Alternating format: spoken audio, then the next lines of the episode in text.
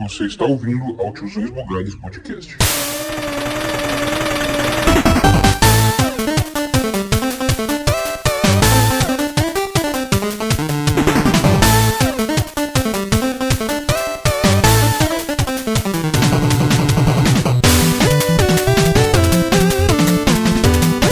Salve sobrinhos e sobrinhas, sejam bem-vindos a mais um podcast dos Tiozões Bugados. Estamos voltando aqui com o nosso bom e velho quadro, o Fala Que Eu Discuto. Quadro este onde convidamos terceiros, parceiros do, dos Tiozões Bugados, para podermos discutir sobre assuntos gamísticos, assuntos é, muito interessantes, entre outros.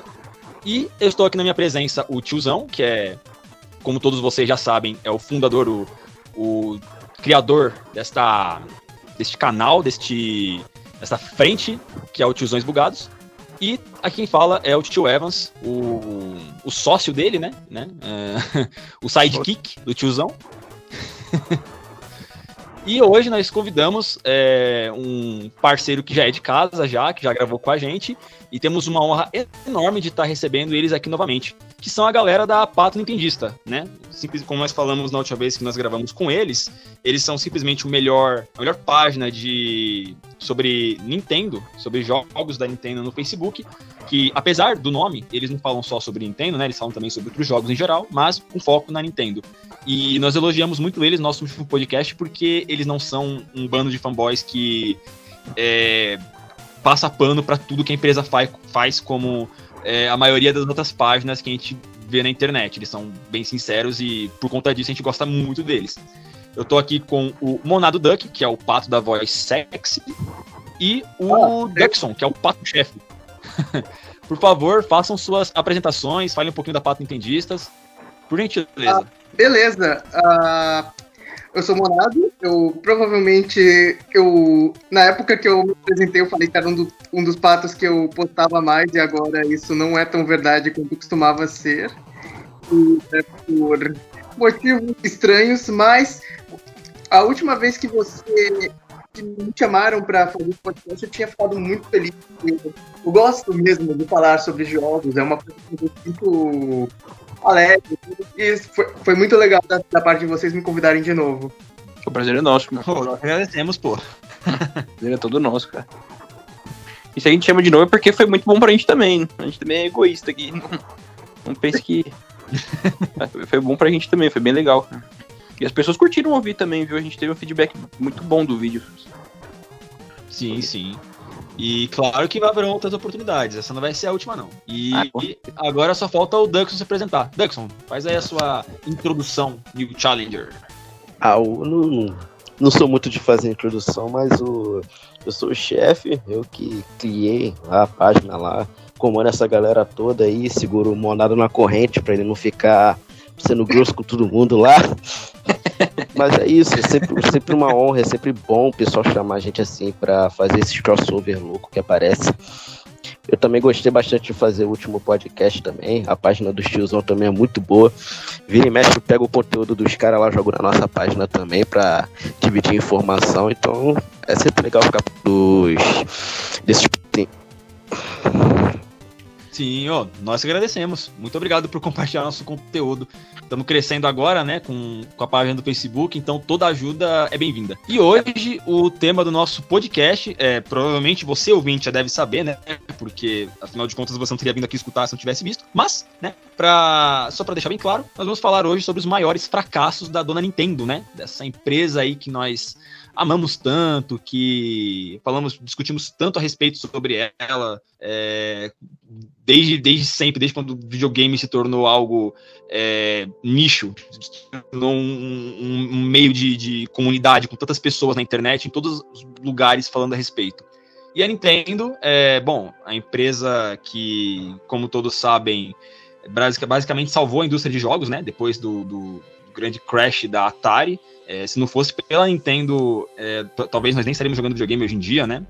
A mesma dona Nintendo que, como talvez vocês não devem saber disso, mas tem relações bem é, próximas com a Yakuza, inclusive, tá? Que é a máfia japonesa. E, e existe desde quando mesmo? É, meu, eu sei que eles têm acho que 130 anos ou mais. Sim. É uma empresa velha pra caramba. Vendiam cartas. Ou seja, sempre foi. Sim, Se sobreviveu de vício alheio, né? Cartas, ele gosta de mudar. Sim. E, o, e, assim, e o motivo pra ela ter tantos. é, como é que eu posso falar? É, esse vínculo tão forte com a Yakuza é porque a Yakuza, eles costumavam fazer competições, né? De Hanafuda. E eles sempre pensavam usar baralhos novos pra poder fazer esse tipo de competição. Eles não podiam pegar baralho velho porque eles tinham medo de vir carta marcada, coisa do gênero. Então eles estavam sempre comprando com a galera da Nintendo é, novos decks de Hanafuda pra poder estar usando nos campeonatos deles, né? Então a Nintendo é uma empresa que realmente tem história, cara, tem muita história. Mas é, não é por ter história que significa que ela só fez coisas ah, grandiosas ao longo da sua história, da sua, da sua vida, né? É, nós estamos aqui hoje justamente para falar a respeito dos momentos em que a Nintendo é, flopou, que a Nintendo fez caquinha, né? Que a Nintendo é, fez coisa feia e poucas pessoas falam a respeito disso, porque, né? Nós sempre nos lembramos dos altos da Nintendo, né, das coisas grandes que ela fez, como o lançamento do Nintendinho, o Super Nintendo, é, o Nintendo Wii, entre outros consoles, jogos, personagens. O... É, exatamente. E... Mas nós sempre nos esquecemos dos, dos fracassos, né? É, e nós estamos aqui para relembrar todos eles. E eu acho que o primeiro grande fracasso da Nintendo, não sei se vocês vão concordar comigo, foi o Radar Scope. Vocês, vocês concordam que ele- esse jogo foi talvez o primeiro grande fracasso da Nintendo? Ele foi tão ruim que eu nem lembro dele, da existência desse jogo. Nossa. É ele e a Power Glove, né? Mais ou menos do mesmo. A Power Glove eu lembro dela. O Scope, o Scope não era aquela. Aquela arma que a gente tem de item no Smash? Isso. Ah, tá, tá, tá, lembro. Só que esse foi o scope que deu menos errado. Tinha outra antes. Teve. Se eu não me engano, teve. Acho que é de Nintendinho, né? Que usava no Duck Hunt. Aquela maravilha. Era o Zapper. Ah, do Duck Hunt era uma pistolinha. É, era o Zapper, é, confundi. Era o, o Zap, que é a arma que você tem no Splatoon. Nossa, Power Scope, cara. Putz. É pra você ver o nível do negócio, de tão esquecível que é, ninguém lembra, cara. É, na verdade, o Radar Scope ele foi um jogo de arcade, né? É, acho que, se eu não me engano, acho que foi com base nele que eles fizeram esses periféricos Nintendinho, não tenho certeza. Mas o, o Radar Scope, ele. Inclusive, ele foi o primeiro jogo feito pelo Shigeru Miyamoto, tá, pessoal? É, então, pra vocês verem aí que até o mesmo o gênio Come- Miyamoto ele começou lá de baixo. Mario. É, pois é, antes dele criar o Mario, que é tipo um dos maiores. É, é o maior ícone dos jogos hoje, né? É, é, ele também deu umas tropeçadas e começou justamente com Radar Scope, que foi um jogo inspirado basicamente no, no Space, Space Invaders, né? Que é o jogo da Taito daquela mesma época, que fez muito sucesso. E aí a Nintendo resolveu fazer esse jogo em 1979. É, ele já tinha feito alguns jogos de arcade antes, como Wild Gunman e Laser Clay Shooting System, né? Mas são, são, são jogos que, que ninguém se lembra, cara. Ah, Muito difícil alguém lembrar desses jogos hoje em dia. A máquina dele parecia com a máquina, um controle de NES japonês, não era? A máquina dela tinha um formato muito parecido. Porque ela era plana, essa máquina do Radar Scope. A, a primeira. Sim, exato. A carcaça dela parecia muito com muito mesmo com um controle de NES japonês. Era muito bizarro aquilo, era muito feio. Muito Sim. feio. E, e na época, a Nintendo, ela tá, tipo, muito crente que o Radar Scope ia fazer um puta sucesso, tá ligado? Eles estavam realmente crentes de que ele, ele ia estourar assim como Space Invaders, né? Só que, na época, é, eles lançaram, eles exportaram 30 mil unidades do arcade para os Estados Unidos da América, né? Só que chegando lá, eles só conseguiram vender mil dessas 3 mil unidades e o resto ficou encalhado na- nas fábricas de exportação. Só que o que salvou um pouco a Nintendo nessa época foi o fato de que mais tarde eles conseguiram reaproveitar todos esses arcades encalhados para colocar o Donkey Kong, para poder rodar esse jogo na- nas máquinas, né? Então foi um fracasso, mas foi um fracasso, eu posso dizer assim, é, reversível, né? É, a tecnologia do jogo era baseada no Galaxian, que por sua vez era baseado no Space Invaders, então talvez isso explique um pouco por que não deu tão certo, afinal de contas, era só uma, sei lá, uma onda da indústria que eles estavam seguindo e não era nada mais além disso. Diferente do Donkey Kong, que foi um jogo que realmente criou algo novo, que nos trouxe algo novo naquela época, né? E só para só a título de curiosidade, né? O nome da, da nave do Radar Scope era Sonic Spaceport. É, era Sonic Spaceport. Tinha Sonic no nome. Então, assim, era já um presságio da Nintendo Era o universo dizendo pra ela que algo, ia dar, que algo ia dar muito errado no futuro. Chamado Sonic, Sonic ainda. sempre, sempre dando problema pra Nintendo. Incrível. Cê- acho que vocês nem devem ter ouvido falar desse Radarscope, né? Ou vocês conheciam já. Eu conheci, mas não lembrava. Mas eu não- realmente não lembrava. Então, eu lembro, do, eu lembro do periférico. O jogo em si eu não lembro. Eu, É, é muito arcaico, muito arcaico. Eu só, eu só descobri esse jogo pesquisando pra esse nosso podcast. Eu admito, nem, eu nem tinha ouvido falar antes dele. Vivendo e aprendendo. eu posso falar uma coisa que alguns aqui podem. O próprio chefe vai discordar. Mas um dos motivos do, do NES ter dado certo no Ocidente é o maior fracasso do Nintendo, que foi o Rob. Eu não. Não é nada contra o mas ele não é um bom periférico. Ele ajudou o.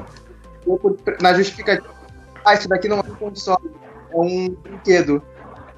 Ah, pô, mas Sim. o... Verdade, verdade, realmente, porque um dos motivos que é levou. boa, só que pra época não, não dava pra executar bem. Exato. Era, era basicamente um assist player ali. E... Cara, eu, eu sempre vi o Rob como um brinquedo vendido pra crianças que não tinham amigos. Ó, minha infância aí, minha infância resumida. Aí, ó. Nossa. É meio, é meio pesado se você for ver dessa forma hoje em dia, né? Mas basicamente era pra isso que ele servia. Assim, eu não consigo ver ele de outra forma a não ser assim.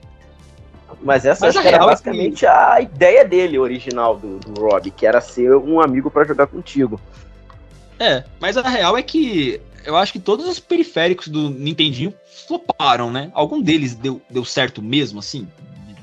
Funcionou? Hum, difícil. Acho Porque, ó, Né? Não.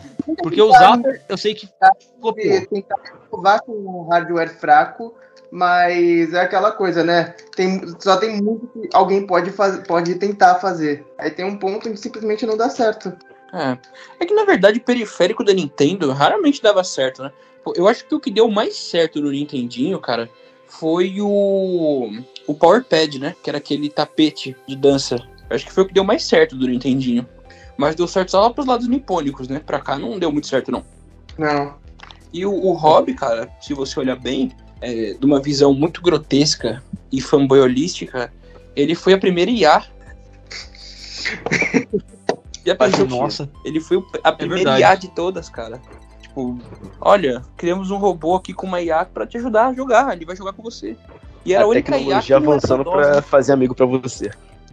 Exato, cara. Nossa, isso, isso aí podia virar, tipo, teoria da conspiração, sabe? É tipo Alexa da, da pré-histórica. Exato. Alex.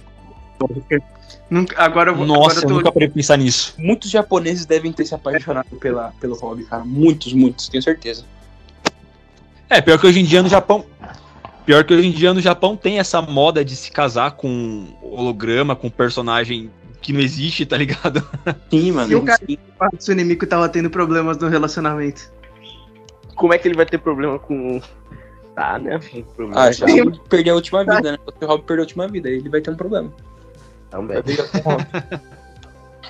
Eu acho que nem periférico Mas do, é, então do, do Game Boy dava bom. Não, realmente. eu- É, eu acho que no Game Boy também nenhum deu certo. Nem a câmera, nem aquela printer, né? São os únicos que eu lembro. Tinha câmera, Ah. tinha um printer. É uma E tinha aquele que deixava você jogar no Super Nintendo também. Super Game Boy. É verdade. É, verdade. É, a Power Glove, Cara- Glove, já mudando um pouquinho aqui rapidinho. A Power Glove também, ela esteticamente era muito bonita. Muito É, ela bonita. dá um bom item de colecionador. É verdade, mas não era nada funcional, aquilo era muito desconfortável. E era muito quente também. Uma vez eu, Eu vi uma lembro do- pessoalmente. Eu, Eu lembro do, do episódio que foi apenas um show que eles queriam pegar uma Power Glove. Quando eles finalmente acham ela, é uma porcaria, funciona. Exato. Mas eu já vi uma pessoa. Cara, é muito Genial. legal. É muito legal a, a estética dela, sabe? Só que não é nada funcional, né? Mas é muito, mano, é muito bacana. Tipo, você percebe que é um acessório antigo, mas você percebe que mesmo sendo um acessório antigo, ainda é, como é que pode dizer? É maneiro, sabe? Acho que a palavra certa de usar é maneiro. É Eu acho que- bacana. Eu acho que a Nintendo tá, tá, assim, dormindo em cima de uma mina de ouro, não tentando recriar a Power Glove com uma tecnologia mais atual. Claro, Verdade. ia Pad, né? mais prática do que qualquer coisa, mas ainda assim, ia ser interessante. É, uma touchpad Cara, que ele- seria mais funcional. Eles tinham que fazer um comercial da Power Glove com algum ator de Hollywood falando assim: The Power Glove, it's so bad. Cara, Ia explodir na hora. Podiam pegar o filme da Power Glove, né? Que o, que o Wilson faz. Aí, Não, mas é tipo, é, você pega, são várias coisas, ideias que se você transformar agora, pode dar certo. Só tem que saber fazer. Tipo, a Power Glove agora com tecnologia sem fio, pô, funciona de boa. É só ela querer. é Cara, eu tenho a impressão assim de que o próprio emote, sei lá, a gente pode talvez até dizer que foi um, um power, um- uma Power Glove que deu certo. Porque qual que era a premissa da Power Glove? Era você poder movimentar a mão para poder controlar o seu personagem no jogo. É, é basicamente isso que o, que o emote faz, assim, na, na- na sua essência, né? É, tem uma Mas- diferença brutal entre as duas, que o emote funciona. Acho que é a maior diferença. É, né? é Exato. o principal diferencial. Eu acho que é o que mais difere um do outro, é isso. O emote é funcional. Ah, mas mesmo, mesmo assim, pra época já era algo. E- os caras estavam E pensando passando muito agora frente. para a próxima geração, Em verdade, tá um à frente do tempo. Ah, sim, sim. Mas a maioria dos, dos flops da Nintendo acontecem por causa disso, sabia? Eu vou comentar isso ao longo do, pod, do podcast, mas vai ficar muito claro que toda vez que a Nintendo tava dar um, pra- um passo maior que a perna, ela se estribuchava, ela quebrava a cara. E a maioria dos seus, dos seus fracassos aconteceram por conta disso. Sabe, Inclusive, eu acho que próximo- são dois extremos. Eu acho que era tanto quando eles tentavam ir muito à frente, tanto quanto eles tinham políticas muito retrógradas. Os flops da Nintendo derivam de extremos. Ou eles estão muito à frente ou eles estão muito atrás. Exatamente. Faz sentido. Quando eles têm a tecnologia na mão deles, pra eles fazer o sucesso, eles não querem de novo pra trás. Aí isso dá uma rasteira neles. Igual aconteceu com o CDI. É verdade. Eles tinham a faca e o queijo, mas por eles ter essa, essa met- metodologia atrasada deles, pronto. Olha É, a Sony aí. PlayStation, né, cara? PlayStation pra ser da Sony, cara. Imagina, da da Sony, Nintendo. Imagina, cara, se a Sony e Nintendo juntos no mercado hoje, sabendo que as duas são. O mercado ia ser muito Olha, diferente. Não, Muita não é muito difícil rolar um monopólio, hein, cara? Ah, é facinho. Porque não ia ter basicamente ninguém pra, pra competir. Porque a Microsoft não ia dar conta. Não, difícil, cara. Difícil. Outra, co- Difícil. outra coisa, Nem a SEGA ia dar conta. Não ia dar Uma conta. coisa aí que citou, que- agora que vocês citaram isso. É engraçado notar que a Nintendo, rejeitando a proposta da Sony, acabou criando uma futura inimiga, ao mesmo tempo que a Nintendo, rejeitando uma proposta da Microsoft na época, também criou uma futura inimiga. Porque eu não sei se vocês lembram que há um tempo atrás saiu uma carta falando de uma tentativa que a Microsoft teve de comprar a Nintendo no começo dos anos 2000, antes mesmo até do primeiro Xbox ter saído que não foi, não era nem uma compra, era mais um parceria tecnológica. Eles desenvolviam hardware, a Microsoft e a Nintendo desenvolvia os jogos. A Nintendo foi contra a ideia e hoje em dia nós temos a Xbox. Eles É são engraçado. E, o- e- e o que é mais engraçado é que hoje a Nintendo e a Xbox estão criando certos laços, né? É, Sim. crossplay, coisas do gênero, personagem da Microsoft aparecendo em jogo da Nintendo, coisa assim. Tá acontecendo hoje em dia, né? É, Cuphead no Switch é um, um exemplo, né? Tudo bem que saiu pro PlayStation também, mas mesmo assim. É um. Foi primeiro no Ori. Ori também veio primeiro no Switch depois saiu. Virou multi. Várias coisas. Verdade, verdade. O próprio Banjo nos mexe. Sim. Isso. É. Cara, Bom, obrigado, Nintendo. Obrigado por criar concorrentes e que agradece ao consumidor, a gente que ganha, né? Exatamente. O, o Philips CDI, ele, ele aconteceu por pura birra da Nintendo, né? Porque eles poderiam ter continuado com a parceria com a Sony, mas porque eles viram que os direitos não iam ficar tão na mão deles, eles resolveram cancelar o contrato, cancelar a produção do, do Nintendo PlayStation, né? Antes da hora, para poder fazer uma parceria com a Philips é, e deixar a Sony na mão, deixar ela ver o navio, chupando o dedo. Coitada, né? É, Antes as coisas na mão da Sony do que da Philips. A gente não teria até o Mario. esse, esse clássico, É verdade. essa pérola. Nossa, jogável. Mas não é pior que os Zeldas de CDI. Ah, Não. mas a da CDA, eles têm o charmezinho deles lá. São ruins, eles são bons, tão bom de ruim. ter um Octorok. Não, inclusive, o filme do Mario conta como um flop, não conta? Conta, conta como flop. Foi- é, realmente. Porque, assim, eu não sei exatamente o número de vendas, mas eu, eu não vejo muita gente falando bem desse filme, nem pessoas falando que esse filme na época recebeu grande bilheteria, grande audiência, coisa do gênero. Fora que, É né, nem precisa engraçado. pesquisar muito pra saber por quê, né? Poxa, Apesar do filme não ser canon, teve uma coisa que agradou tanto minha que foi o fato do, do sobrenome do Mario ser Mario. Aí ficou Mario Mario e Luigi Mario. os- o nome completo Verdade. dos dois. E isso não se limita só a Mario. O nome completo do é Link Link. Pois é. Às vezes eu realmente não consigo entender a a Nintendo. Ela não quis fazer acordo com a Sony porque não queria deixar as franquias dela tanto fora do controle dela, mas ela libera pra, pra Philips, libera pra fazer aquele filme horrendo. Era não faz parceria. sentido. No caso, foi por parceria. Agora, no caso do filme, eu, eu não lembro de ler muito a respeito. Mas é complicado. É terrível, cara. Aquele filme é muito ruim. Aquele filme não Cara, tem ele- Meu, só de ter um Yoshi hiper realista, cara, nossa. Nossa, bizarro. Parece uma tartaruga ninja. Nem dá Yoshi. pra chamar de Yoshi aquilo. Era uma É tartaruga. difícil falar de algo que ainda não saiu, mas o próximo filme do Mario também não vejo muita fé nele. Mas pelo menos eu entendo a razão pela qual ele existe. Ele parte de uma parceria entre Nintendo e Universal, por causa daquele parque deles. Sim, é verdade. É, fora o Sonic Sim, sim. também, né? É. Que tá É, mostrando aí que é possível fazer filmes bons de game. Uma coisa que muita gente duvidava, o Sonic veio pra Tava na hora. Inclu- fazer. inclusive, muita gente fala que a Nintendo só adiou o filme do Mario pro ano que vem porque eles não queriam competir com o Sonic 2. Será?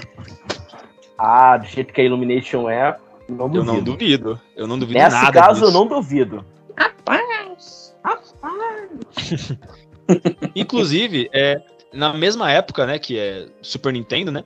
É, na mesma época também foi quando saiu o Satellaview, que eu acho que dá pra contar também como fracasso, né? O Satellaview, é, pro ouvinte que talvez não conheça, ele foi um periférico lançado em 95, né, pro, pro já citado Super Nintendo, e ele baixava jogos via satélite, né? Pode-se dizer que é um precursor do que é hoje os mercados virtuais, né, de jogos que nós temos em todos os DLS. consoles praticamente. É, eu acho que foi a primeira vez que a gente viu isso na indústria, né? A SEGA tentou fazer a mesma coisa com o SEGA Channel, mas ah, eu acho que a Nintendo foi quem deu o primeiro passo nesse sentido, né? Aqui é o E- famoso, é o caso, basicamente o caso dela querer dar um passo maior que a perna e flopar. Sim, sim. Verdade. Porque, mano, olha, olha, olha a viagem dos caras. Olha a viagem dos caras pra fazer esse periférico. Ele funcionava via, via satélite, né? Então ele funcionava que nem um canal de televisão. Ou seja, você baixava os jogos em determinados horários. Você tinha que ligar o, o, o periférico, né? Num determinado horário, como se fosse um programa mesmo pra você assistir, pra poder baixar o jogo. E detalhe, você nem, você nem baixava o jogo completo, né? Você baixava ele em partes. Você tinha que ligar o periférico num dia no ter- determinado horário, no dia seguinte no mesmo horário e no outro dia no mesmo horário pra poder ter o jogo completo, pra ter todas as partes. Se você por esquece de pegar uma dessas partes do jogo, você ia ter que esperar ele, entre aspas, passar de novo no, no, no canal do periférico pra poder pegar ele completo. Isso se ele passasse de novo, né? Cara, ó, ó as ideias dos É. caras. Sendo justo, isso acontecia por um motivo, que era porque. Era a passagem do satélite em cima da, da região, né? E também porque vamos lembrar Sim. que a tecnologia por satélite era muito lenta, né? Assim, na época. Exato, exatamente. Assim, é, é aquele papo de tentar dar um passo maior, maior as pernas, né? E, e- e por mais incrível que pareça, é, esse serviço, ele, apesar de ter sido um flop total, ele durou muito tempo. Ele durou até é, 2000. Assim, tem gente que fala que durou até 2000 e tem gente que fala que durou até 2002. Eu não sei dizer ao certo. Mas, assim, 5, 7 anos aí durou, no mínimo, sabe? É, entre 5 e 7. É, e uma coisa que é interessante é que foi feito em parceria com a Satellite Digital Audio Broadcast Company, que é uma subsidiária do canal OO, um canal no Japão que passava South Park, Simpsons e, pasmem, passava Chaves também. Porra! Olha aí, ó. Totalmente. Não, me, me, Pronto. me, me impressiona o Gil já pra ter contato com o Chaves. Não é um bagulho que eu acho que eles assistiam. Não, no hora Pois você vê é, o é. Cartman falando horrores e de repente você tá lá vendo o Kiko comprando churros do seu Madruga, né? Que coisa. que aleatório, né? Genial, genial. Totalmente aleatório. Você lá vendo o Eric Cartman falando absurdo e de repente tá lá o Kiko comprando churros na vendinha. Pois é. Ele, ele- esse canal, na verdade, passava programas ocidentais, né? Passava, por exemplo, Sex in the City, Friends, sabe? Esses programas aí que faz sucesso aqui no, no Ocidente e eles meio que importavam eles pro Japão pra passar nesse canal aí, entendeu? Agora É, tá assim. uma outra coisa também que é bom mencionar aqui é que, obviamente, o Satellaview ele não aguentava multiplayer online, né? Naquela época não tinha tecnologia para esse tipo de coisa. Mas eles tinham jogos de quizzes, né? Que funcionavam em competições online e é um, foi o mais próximo que nós tivemos na época, né? O, o, o, periférico, um dos motivos que ele flopou legal é porque ele custava muito caro. Você comprava ele e você não. Tipo assim, você não comprava só ele. Você comprava o periférico, comprava um cartucho, cartucho que se chamava BSX e também tinha que comprar um cartucho de 8 bits, se não me engano, que tinha espaço de 8 mega, é, curiosamente falando. E você tinha que comprar um monte de coisa para aquela porcaria funcionar. Fora o fato de que você tinha que ter uma antena satélite que era muito, tinha que ser muito boa para poder pegar o sinal corretamente, entendeu? É, entre outras coisas, né, que obviamente somando ao fato de tudo, fez com que o periférico flopasse totalmente. Mas uma coisa que é interessante a gente comentar a respeito dele é que nesse jogo, é, perdão, nesse periférico, você acessava um menu em que você andava numa cidadezinha. E nessa cidadezinha você criava um, uma espécie de avatar que você poderia usar, que, que ele era customizável, né? E você podia usar ele em outros jogos que você baixava pelo próprio periférico.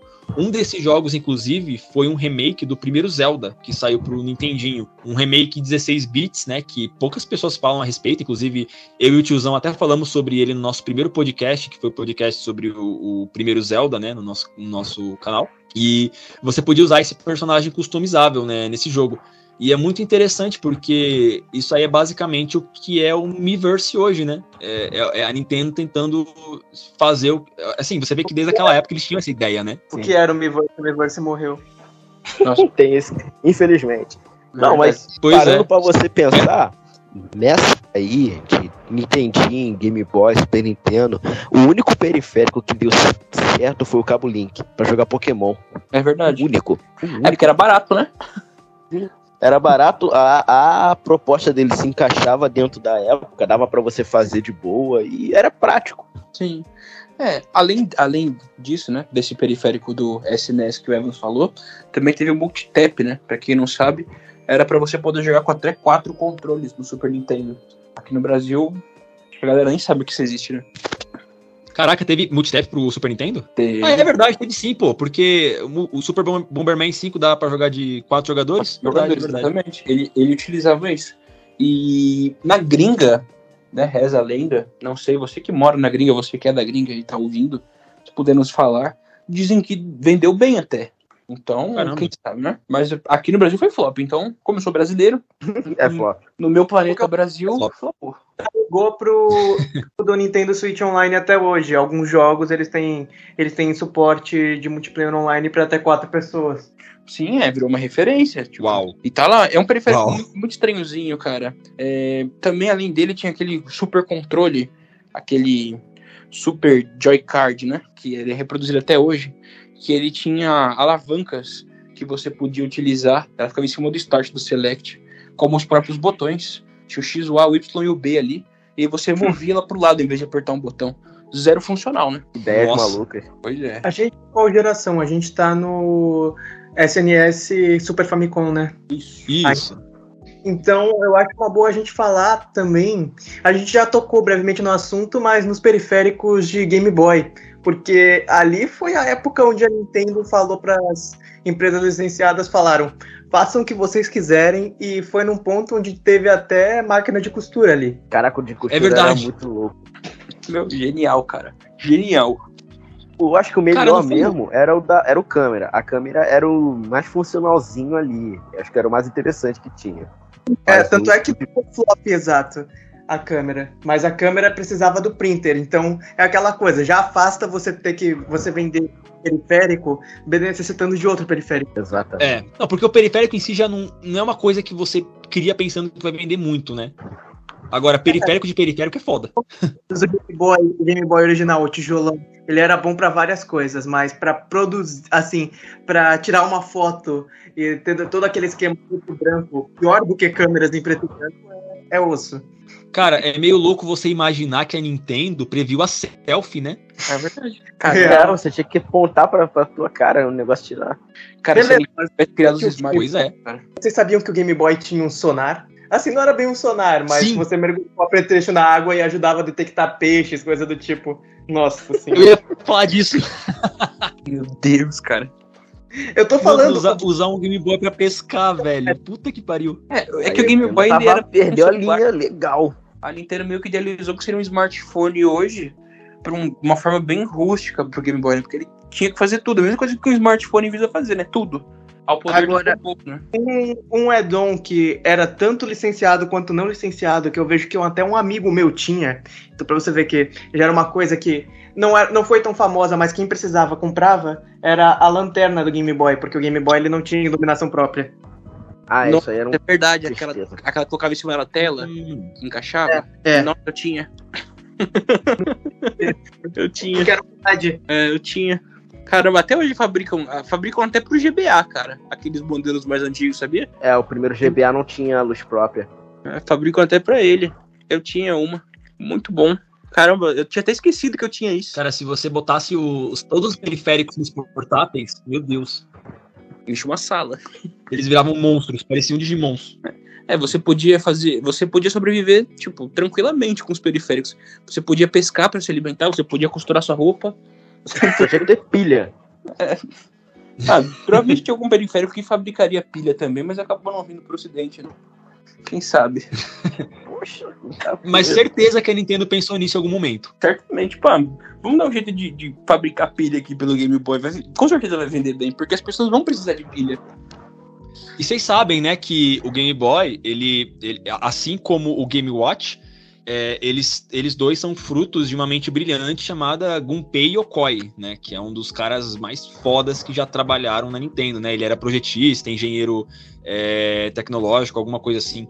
E falando em Game Boy, né, Jogos. Se não me aproveitando, engano, como é que é? trabalhou. Se eu não me engano, ele também era diretor e de desenvolvedor de alguns jogos. Se eu não me engano, foi ele que trabalhou nos games de Game Boy do Mario. Que eu, eu não vou ser, eu não vou mentir. Eu amo Mario Land porque foi a porta de entrada para uma das minhas séries de jogos favoritas, que é Wario Land. Verdade, Verdade. verdade. Realme- Realmente. Foi, foi a série Super Mario Land começou no Game Boy e foi dela que saiu o Wario, o Wario Land, que, cara, é uma das melhores séries da Nintendo que já foram feitas. Inclusive, eu fico muito triste em não ter um, um novo. Deles serem meio que substituído pelo WarioWare, tá ligado? Tá uma merda. Sim, eles dão muita, muita atenção pro WarioWare e esquecem do Wario Land. Que é o que o pessoal Mas- quer. Mas é aquela coisa, vocês sabem o motivo do porquê o, o Wario Land chegou a existir em primeiro lugar, né? Não foi nem porque não queriam fazer um Mario Land 3, sabe? Mas porque. É claro, eu tô me baseando mais em rumor, mas conhecendo o comportamento dele, eu não duvido que isso tenha sido realmente o que aconteceu. Ah, o Miyamoto não gostou muito do rumo que a série Land estava tendo pro Mario, porque não era a visão que ele tinha do Mario. E o Miyamoto, eu, eu gosto dos jogos que o cara ajudou a criar tudo, mas ele nunca foi um bom diretor criativo, na minha opinião. É uma coisa que eu acho que é um erro que a Nintendo faz, mantendo ele em uma posição de poder até hoje. Deviam dar uma aposentadoria pro cara, porque ele já ferrou com uma franquia aí que chega a ser impressionante. O chefe sabe do que eu tô falando, ele Não Ele fala, sabe- não me lembra. Não me lembra disso. É triste, eu eu gosto do Miyamoto, mas eu não Hum, dá interessante, desenvolva mais essa tese aí. É porque se polêmico. Não, o que, que ele tá falando é que basicamente o Miyamoto ele é muito cabeça presa com relação a desenvolver a franquia. Ele gosta muito daquele Mario preto no branco. Anda pelas fases, salva a Peach, acaba e pronto. Quando você tenta colocar algo a mais, explorar algo mais fora da franquia, ele começa a reclamar, ele não gosta. Tipo, ele reclamou do, do livro da Rosalina no Mario Galaxy, ele não falou que não queria profundidade com a Rosalina, ele reclamou. Ele também reclamou do, dos Paper Mario, que ele não gostava dos Toad ter personalidade, essas coisas todas. Que foi o que acabou quebrando o Paper Mario, deixando o Paper Mario mais genérico. Esse pensamento dele também matou a, o Mario Luigi RPG com Alpha Dream. E é isso que ele tá falando, basicamente. Que o Miyamoto ele é meio cabeça dura pra, pra isso. E ele não gostava do Mario Land por causa disso. Porque o Mario Land ele explorava mais o Mario, ele dava mais coisa pro Mario. É aquela coisa que a gente começo. Às vezes que a Nintendo olhou muito, muito, muito atrás no, pro passado e acabou dando alguns erros. E na minha opinião, uma parte da culpa disso vai pro Miyamoto. É aquela coisa. O Miyamoto, ele, ele não ferra só com o Mario, ele também foi responsável pela Platinum ser obrigada a fazer os controles de Star Fox Zero, aquele Star Fox do Wii U, de uma maneira muito dependente do gamepad, mas acabou que se ferrasse com os controles do jogo. É, a Hardware também teve muito bate-cabeça com ele, né? Por causa do Donkey Kong Country. Ele achava ruim os gráficos muito bons, né? Trocar a essência do Donkey Kong. Tanto é que ele deu entrevistas publicamente falando que ele não achava o jogo, tudo isso, que ele não achava o jogo muito bom, né? E Donkey Kong Country não precisa nem falar, né? É um clássico. É um Um dos melhores melhores jogos de plataforma que tinha no Super Nintendo era absurdo aquele jogo. Era É perfeito. engraçado mencionar a Rare agora, porque é um outro ponto. A Rare, ela não foi comprada pela Nintendo diretamente, porque a Nintendo ela queria dar liberdade pra Rare. Mas a Rare queria ser comprada, isso que é engraçado. Então, Nossa, É porque ela não se autossustentava, né? Essa é a questão Não. da Rare. Eles gastavam muito dinheiro. Eles sempre foram muito gastões. E aí a Microsoft falou, olha, vocês podem gastar muito mais, porque eu sou a Microsoft, né? Eu tenho dinheiro. Eu E a posso. Nintendo quis aí. Deu no que Outra- deu, né?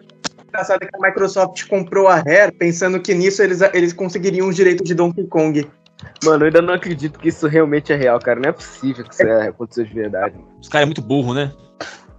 O... Claro, ele- Eles Não se deram bem. nisso. Eles tiveram os advogados do mundo, cara. Não é possível. Uma, uma breve pesquisa no Google, ele- eles iam ver que não, não daria certo isso, tá ligado?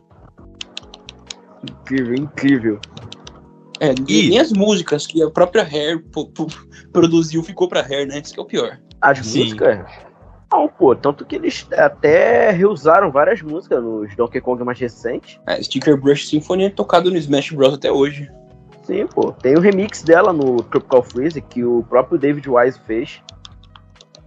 É verdade. Eu acho que cara, o que ela segura mais são as músicas do Mario do Donkey Kong 64. As músicas do Donkey Kong 64 você quase nunca mais nunca vê elas em- fora do Donkey É. Kong 64. Mas, mas Donkey Kong 64 também não, não é um jogo com tanto carisma. Assim, muita gente nem lembra que ele existe, né? Acho que é mais a galera que jogou e que curte muito a Nintendo. Eu tinha, beleza. tinha fita e jogava muito Donkey Kong 64. né? Ah, eu também, eu adorava. Eu sou muito Será que dá pra falar que o Donkey Kong 64 foi um flop? de- Não, de jeito nenhum. Não? Flop, eu não sei se chega a contar como um flop, mas o. Se eu não me engano, o. Acho que foi no próprio 64 mesmo que os periféricos começou a dar um pouco mais de certo, tipo o Rumble Pack, o Special Pack. Acho que aquele próprio o negócio pra você usar no Pokémon Stadium. Você botava o cartucho de Game Boy do Pokémon e jogava no, no Pokémon Stadium, usava os Pokémon. Sim, verdade. Eu não lembro o nome. Ah, Dá o Transfer passar os Pack, Pokémons também do, do GBA pro 64. nem dava. Pokémon Stadium. Era muito foda isso. É, inclusive, já que você falou do Expansion Pack, eu acho que Que foi o periférico mais bem feito da história da Nintendo, ele, porque ele melhorava todos os jogos. Ele era um One X, né? Sim, pô, Tinha Xbox One e. One X. Usava no, no próprio Mario Tennis. Se não me engano, o Mario Tennis também funcionava. Nossa, em Zelda, os dois Zeldas melhoravam demais. Tipo, um só funcionava Sim. com ele, né? O Majora's Mask. Mas o Ocarina of Time virava, ficava muito melhor. Até o Mario 64 ficava melhor, porque tinha melhoria de desempenho, ficava muito melhor. E, pô, acho que o Donkey Kong 64 ele nem deixava você jogar sem o Special Pack.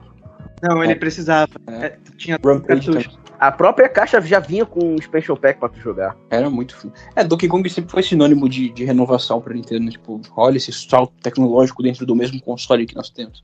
Sempre. A que a Rare era muito abusada com relação a isso. É, eles não tinham medo, né? A Rare era incrível. Pô, não tinha pena. medo. Conquer Bad for Day saiu no mesmo console que o Mario 64, tem noção disso. É verdade. Pois é. Eu diria que perguntaram mais cedo se Donkey Kong 64 foi um flop, quando é aquela coisa, o jogo ele tinha gráficos bonitos, mas eu diria que ele não foi um flop essencialmente, mas na minha opinião, dos, dos Collectathon que a Rare fez no 64, ele é o mais fraco.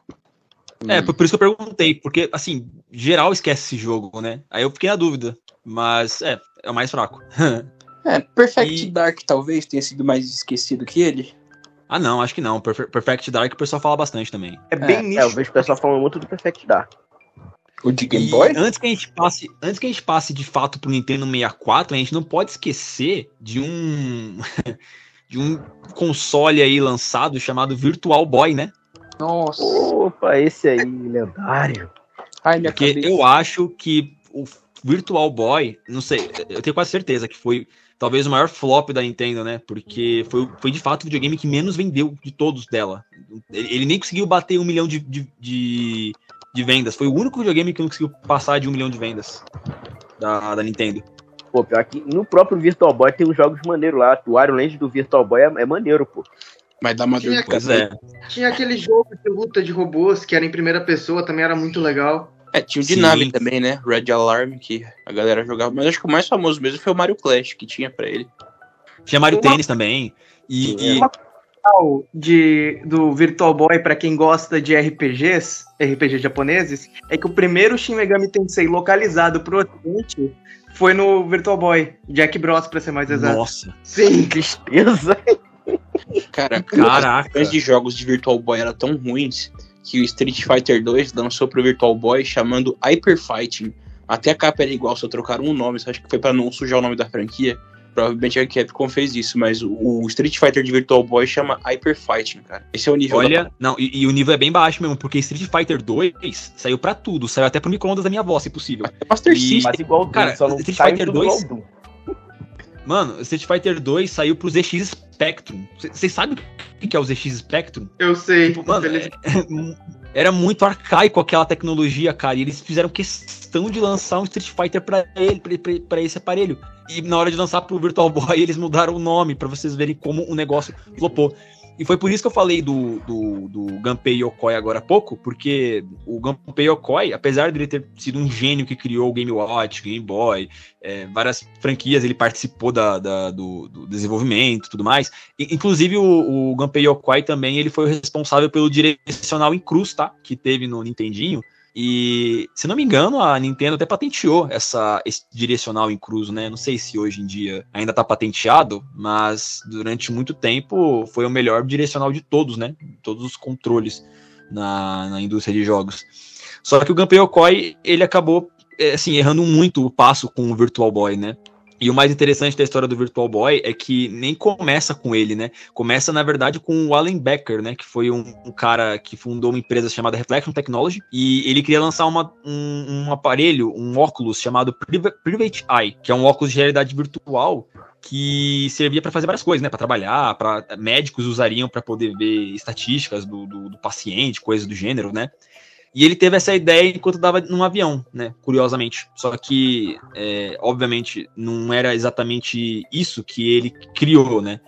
E quando ele fundou a empresa e tentou lançar o Private Eye, né? Ele fez reuniões com representantes de várias empresas de, de brinquedos, né? Na época ele fez com a Mattel, com a Hasbro e com a Sega. É, sim, a, a Sega. Só que o Tom Kalinske, né? Que era o presidente da Sega of America naquela época, ele recusou porque o Private Eye era monocromático e o Game Gear já tinha cores, então assim, não foi interessante para eles. E foram feitos até alguns testes É aquela coisa, é uma regressão de um tecnologia. jogo de tanque. Eu não lembro agora se foi feito na, na Mattel ou na Hasbro exatamente. Eu sei que eles fizeram esses testes aí e várias crianças passaram mal, tiveram dor de cabeça, algumas até desmaiaram. Então, assim, mano, você via nessa hora que o bagulho não ia dar certo, né? Eu imagino, tipo, as crianças desmaiando, tudo ali caindo, assim, sabe? Tipo, pelo amor de Deus, não quero jogar isso de novo. Aí os os executivos, assim, com uma cara séria. É, acho melhor lançar, vai dar certo. Confia. É a geração mimimi. Eu consigo ver um cara. É a geração mimimi, mimimi, não tem jeito. Pode lançar, pode lançar. E uma coisa que é essa- engraçada é que. Então, o tipo, Pode o falar, mais pode falar. engraçado do, do Virtual Boy é que essa ideia flopada de querer jogar os jogos em 3D virou um do- dos maiores sucessos que a Nintendo teve depois, que foi o 3DS. Eu ia Pois é, perguntar isso. É, eu ia falar exatamente isso. O Joel, Porque, do, do- assim- Joel vim na hora. Porque, assim, a ideia do Virtual Boy era o quê? Era ser um periférico e ser em 3D, né? Trazer uma realidade virtual. Duas coisas que ele não conseguiu fazer. Então, eu acho que a gente pode dizer, de certa forma, que o 3DS é um Virtual Boy que deu certo, né? De certa maneira. Exatamente. Lamentável. eu acho muito interessante notar que o... foi prati- praticamente o, o percussor de, do que seria a tecnologia de realidade virtual. É verdade. Em Sim, 3D é, ainda. foi, foi- o primeiro, né, a tentar isso. Nintendo, como Foi sempre, pelo menos no- a tecnologia. É, na verdade, eu acho que, no sentido geral, né, foi, foi, o prim- foi a primeira, primeira tecnologia a tentar trazer essa sensação de realidade virtual. Eu não lembro agora na- se na época teve algo parecido. E, inclusive, até o, o, o, o Yokoi, ele queria que fosse um óculos, né, o Virtual Boy. Só que, por conta do perigo, né, de ter um vidro com um plástico lá dentro, além da alta emissão de sinais de rádio, e ser vendido para crianças, né, a ideia meio que foi deixada de lado por conta do departamento de segurança da Nintendo, né? Então, aquela porcaria que era para ser um periférico, quer dizer, continuou sendo um periférico, mas um periférico que não dava para você andar por aí com ele jogando, né? Só você sentar numa mesa de uma forma bem desconfortável. Inclusive, essa era uma das principais críticas, né, do, do, do videogame, porque não dava para você jogar ele de forma confortável de jeito nenhum, ninguém sabia como.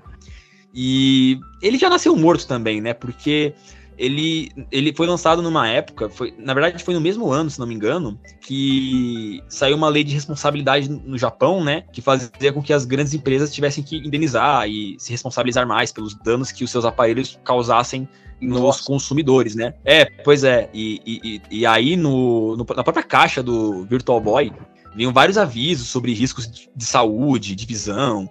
Aí o console tinha uma tela de, de, descanso, você jogava a cada, a cada 15 minutos, tinha que parar de jogar, porque o próprio videogame mandava você parar de jogar. Assim, cara, nasceu morto já essa, esse, esse, esse, esse portátil aí. É porque o Virtual Boy era um Game Boy com telas espelhadas e que ficava vermelho em vez de ficar branco. Então, tipo, Lógico que ia fazer, já pensei a passar mal, cara.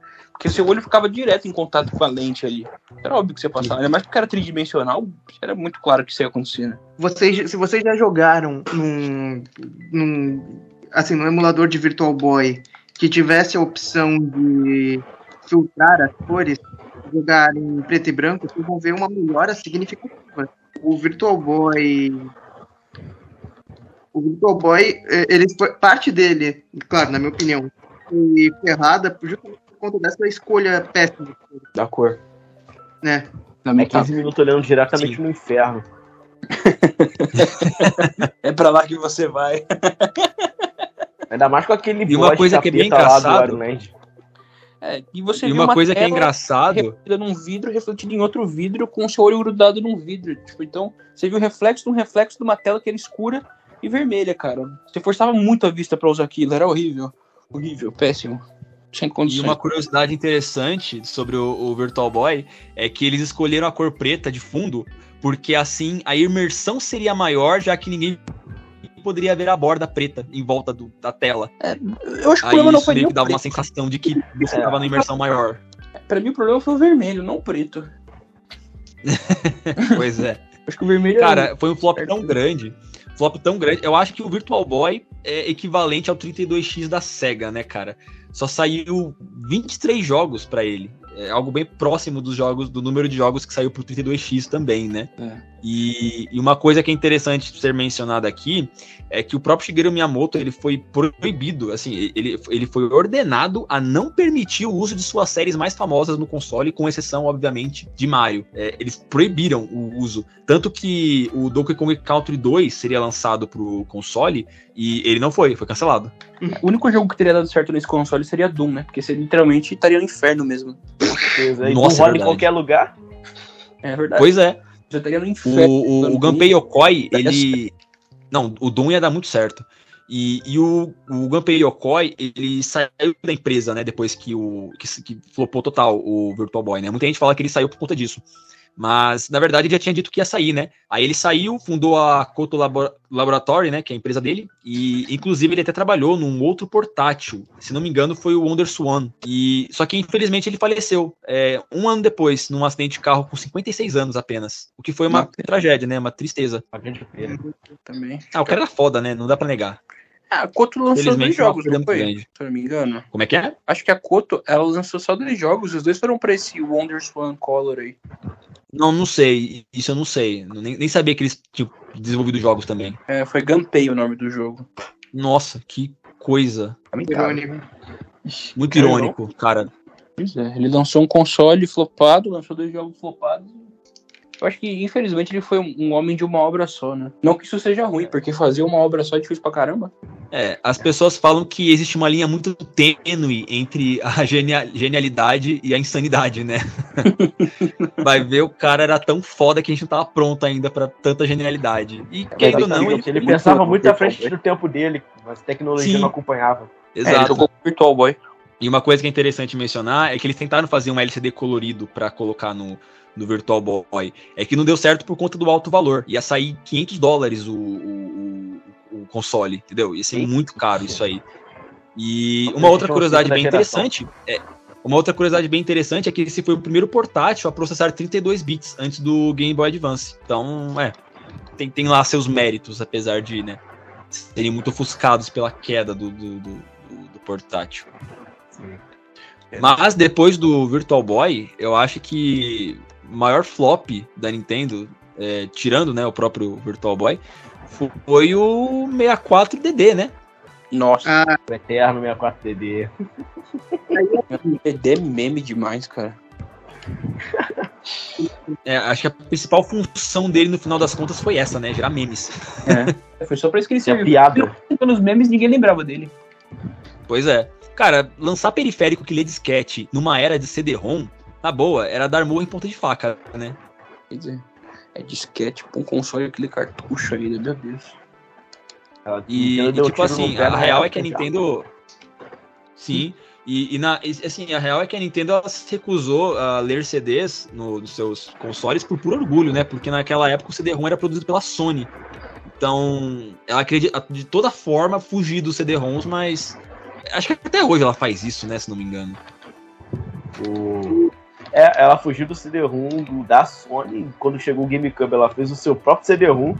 Mini disc. Sim. De, de tão, de tão é, traumatizada que ela ficou com o caso do CDI. E foi a razão do flop do GameCube, né? Porque ele era muito forte. Se ele não fosse aquela mídia terrível dele, ele teria detonado, cara. Eu tenho essa teoria que não é tão da conspiração assim. O mini disc. O mini disc entraria pra essa discussão aqui, porque ele não é um periférico. Eu não sei se ele é um periférico. Porque ele é um hardware ele- superior, né? Ele conta como um flop, não? É, Cara, um lixo. ele não é um periférico, mas ele é meio que a razão do GameCube estar na lista dos consoles menos vendidos da Nintendo. É, da, da história, né? Porque, poxa vida, cara, o, o mini disc, ele era tão horrível. Eu não sei, eu tenho vários mini discs aqui, porque eu sou muito fã do GameCube, eu amo o GameCube. Só que, cara, você pega aquilo na mão, dá um desgosto. A única outra vez que eu vi um mini disc na minha vida foi na época, cara, isso é muita coisa de gente velha mesmo. Mas foi naqueles CDzinhos que você ganhava de brinde da Coca, que tinha um pretinho, um amarelinho, um, um verdinho, um vermelhinho. Foi as únicas coisas que eu vi no, de mini disc além do, do console da Nintendo que usava aquilo. Foi a Coca-Cola e ele. Não tinha nem aparelho pra ler aquilo. Pô, pior que muita franquia boa nasceu no Caramba. GameCube, cara. Tem.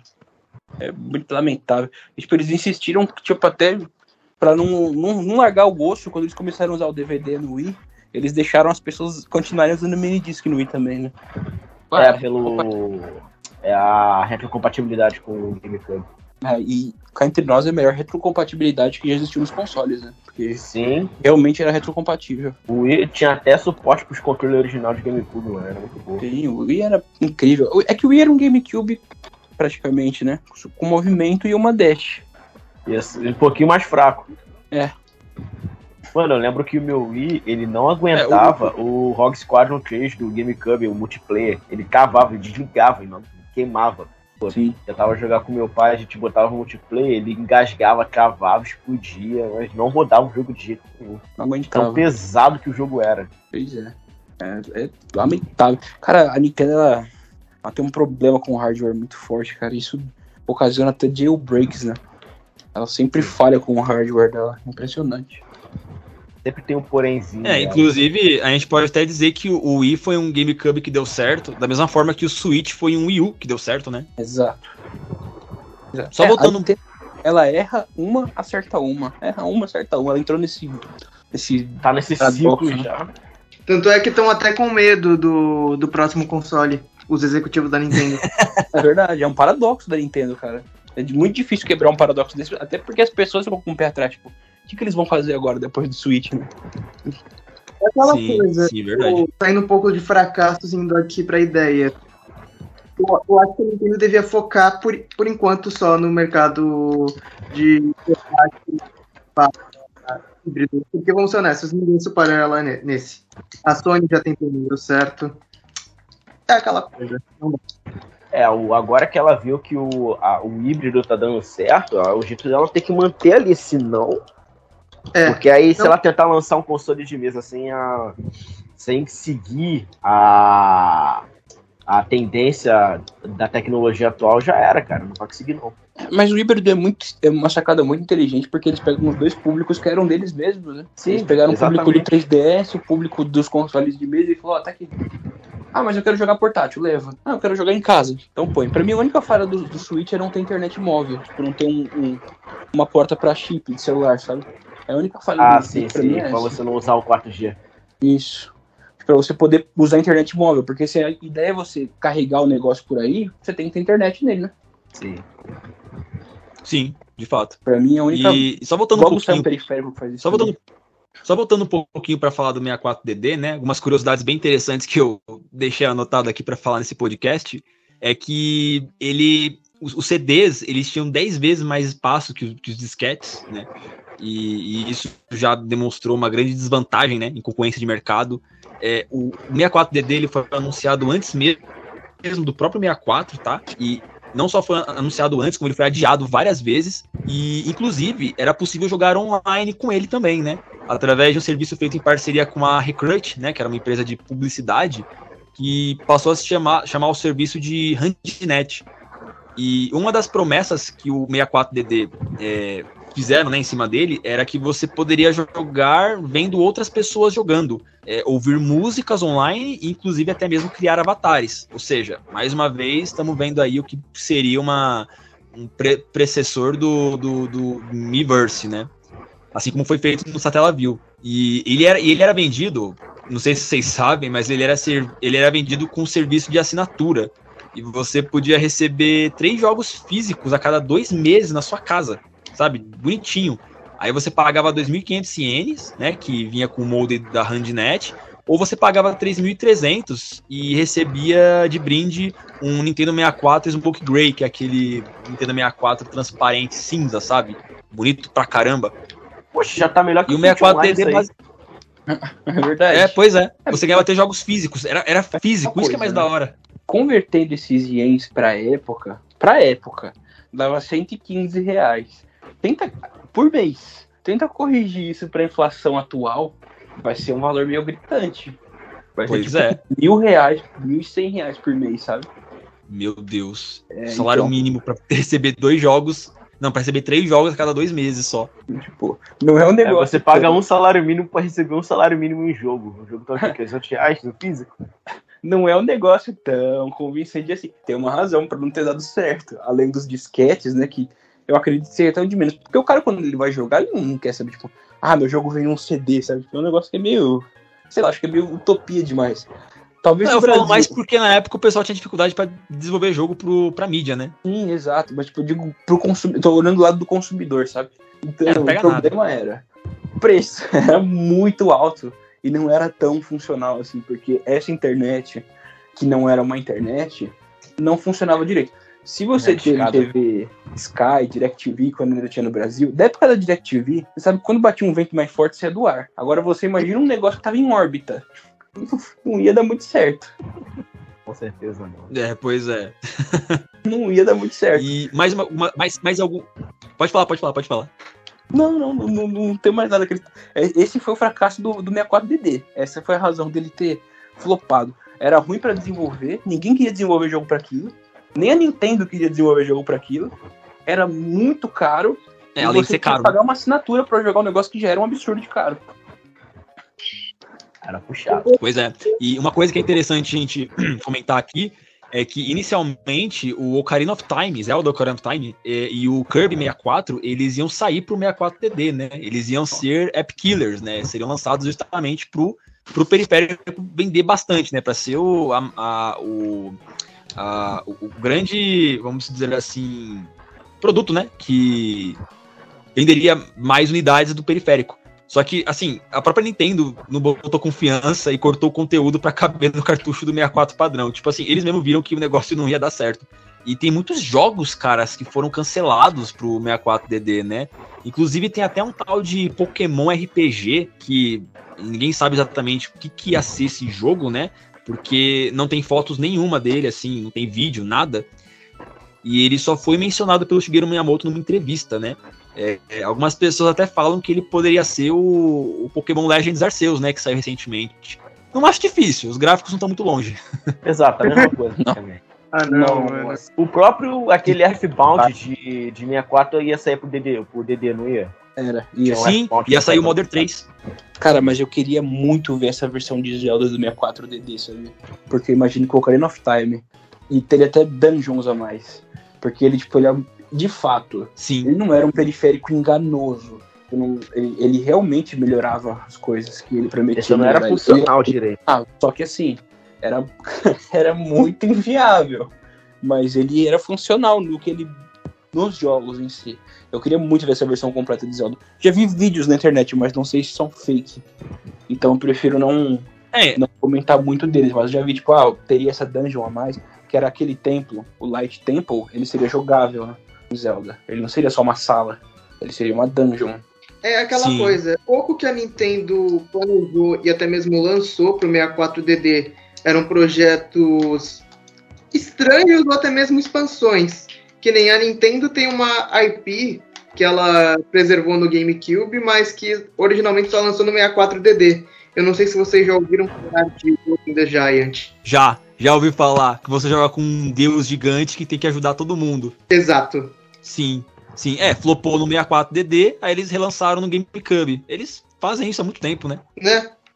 É interessante, é interessante mesmo esse jogo. Eu não, não cheguei a jogar, mas eu vi muito falar dele, pesquisando pra esse podcast. E parece um jogo bem É. legal, inclusive. O interessante é que mesmo ele tendo lançado no GameCube, ele nunca chegou a lançar no Ocidente exatamente. Ele era numa época mais complicada da Nintendo, onde ela não via tanta fé no- nesse jogo, nesse tipo de jogo mais de nicho no Ocidente. Eles lançaram na Europa, mas não lançaram no Ocidente.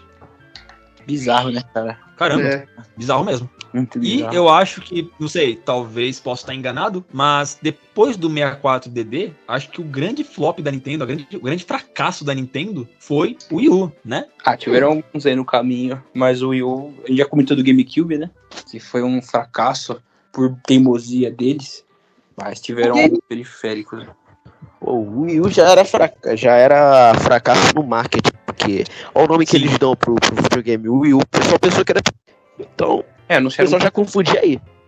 anunciaram É, na época, muita gente pensava que o Wii U era um periférico, algum acessório do Wii, né? O controle mesmo, todo mundo pensava, o gamepad, todo mundo pensava que ele era um acessório pra você jogar o Wii portátil, tá ligado? Perto do videogame, algo assim, não sei.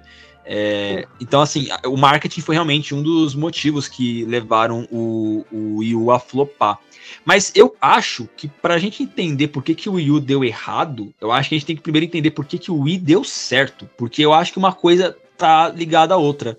Porque o Wii, beleza, é, ele vendeu muito, vendeu pra caralho. Foi, foi um videogame que vendeu muito, vendeu acho que é, 100 milhões de unidades, né? Mas porque o Wii não era bem visto como um videogame, na verdade, né?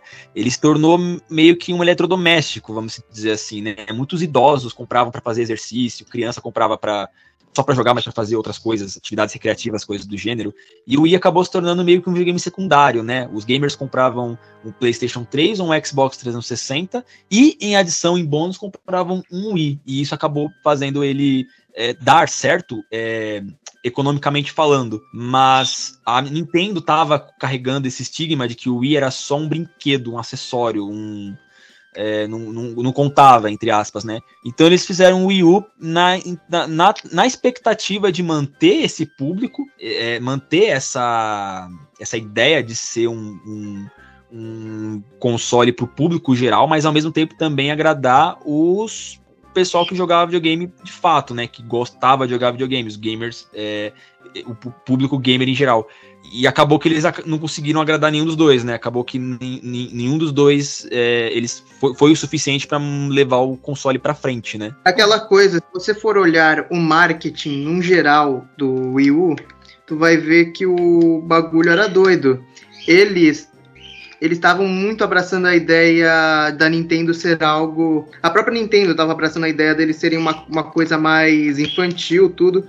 Sendo que eu posso estar falando uma coisa que uns vão discordar, vão falar, ah, a Nintendo sempre foi infantil, tudo. Mas não, a Nintendo sempre foi family friendly. Eles sempre apresentaram esses jogos, assim, que são bons para família, tudo, mas que às vezes até requerem uma certa habilidade para jogar. Kirby é exemplo, tipo, você não precisa ter muita habilidade para jogar, mas se você quiser jogar, fazer 100% do jogo, você precisa entender ao menos as mecânicas mais básicas. O Zelda, mais recente, por exemplo, se você quiser aproveitar, fazer exploits cada vez mais malucos, você tem que ser esse mestre aí do jogo. Mas é aquela coisa, se você for olhar os comerciais do Wii U, é aquela coisa que não é nem family friendly, nem infantil, é só ridículo. É, Sim, é que assim, verdade. tudo. O Yuri também teve problemas de mercado terríveis. Tipo, ah, sua gamepad quebrou, comprou Já outro era. console aí, amigão, porque a gamepad não vende sozinha. E seu console é 100% dependente da gamepad. Então, tipo, Pois é. tinha várias Exato. práticas horríveis, predatórias. Eu não sei nem se é predatória ou burrice, sabe? São coisas que são difíceis de entender. Porque a gamepad parece- ela é bem resistente. Ao mesmo tempo que, assim, estragou, perdeu. Perdeu o console, pode jogar fora.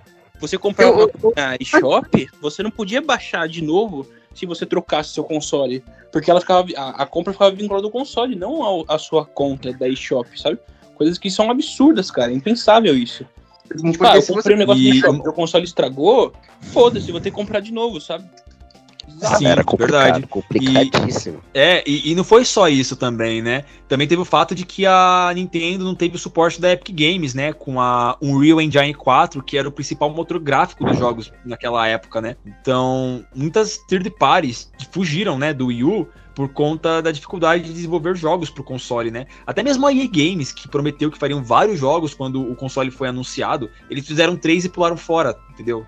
Sim, o Wii U se, se base dos exclusivos.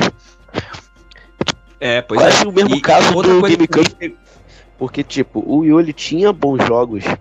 Tipo, você tinha o Mario 3D hoje no Wii U, você tinha o Mario Kart 8, Pikmin 3, Bayonetta 2, vários jogos muito bons, mas o console não ajudava.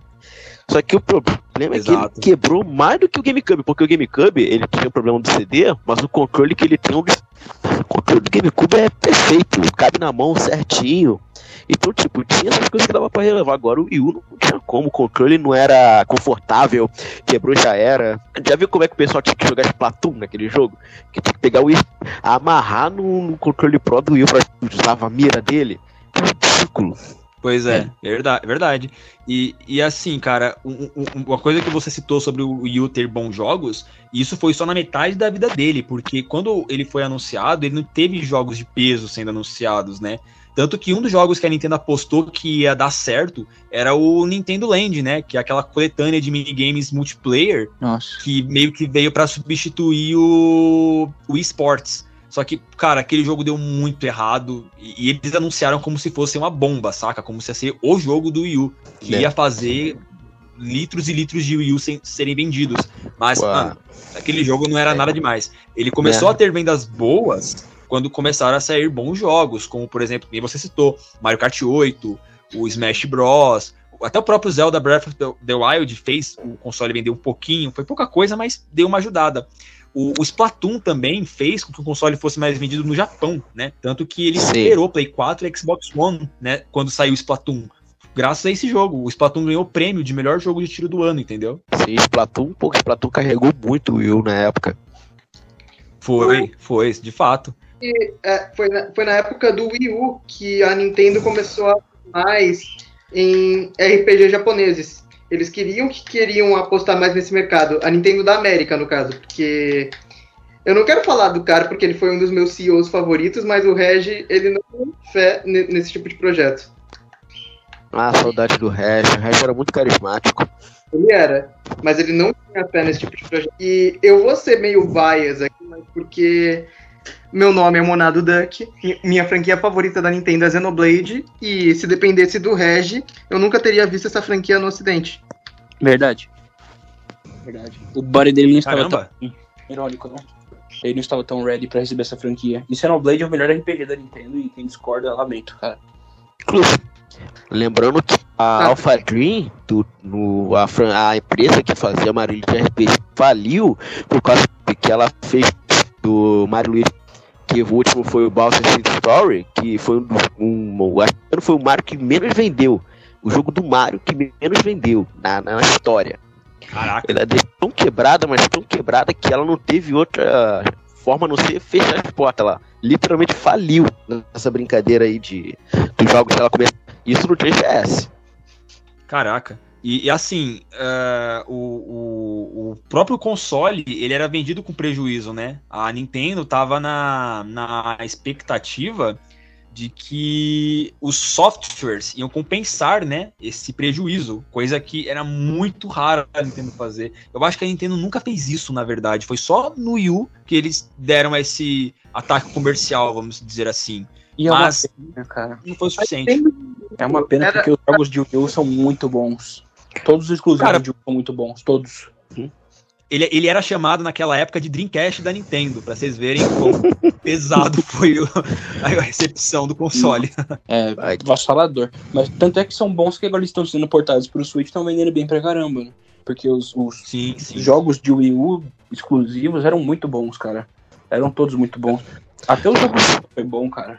Sim, até você, você mesmo pegando, fazendo uma comparação, tem certos jogos que estão no Wii U que são melhores do que saíram no, no próprio Switch. Tipo, você pegar e comparar o, o Yoshi, o Holy Road do Wii U com o Yoshi é, daquele de porcelana do Switch, pô, do Wii U dá uma surra no do Switch muito fácil em qualidade de jogo. Dá mesmo. Os jogos de Wii U Pois são é.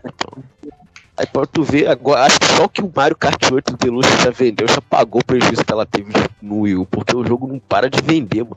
Acho que tem um na, na- rodando na terra do que Olha, eu tenho o Wii U e o Switch. E particularmente, agora você apedrejado, eu prefiro jogar o Wii U do que jogar no Switch, cara.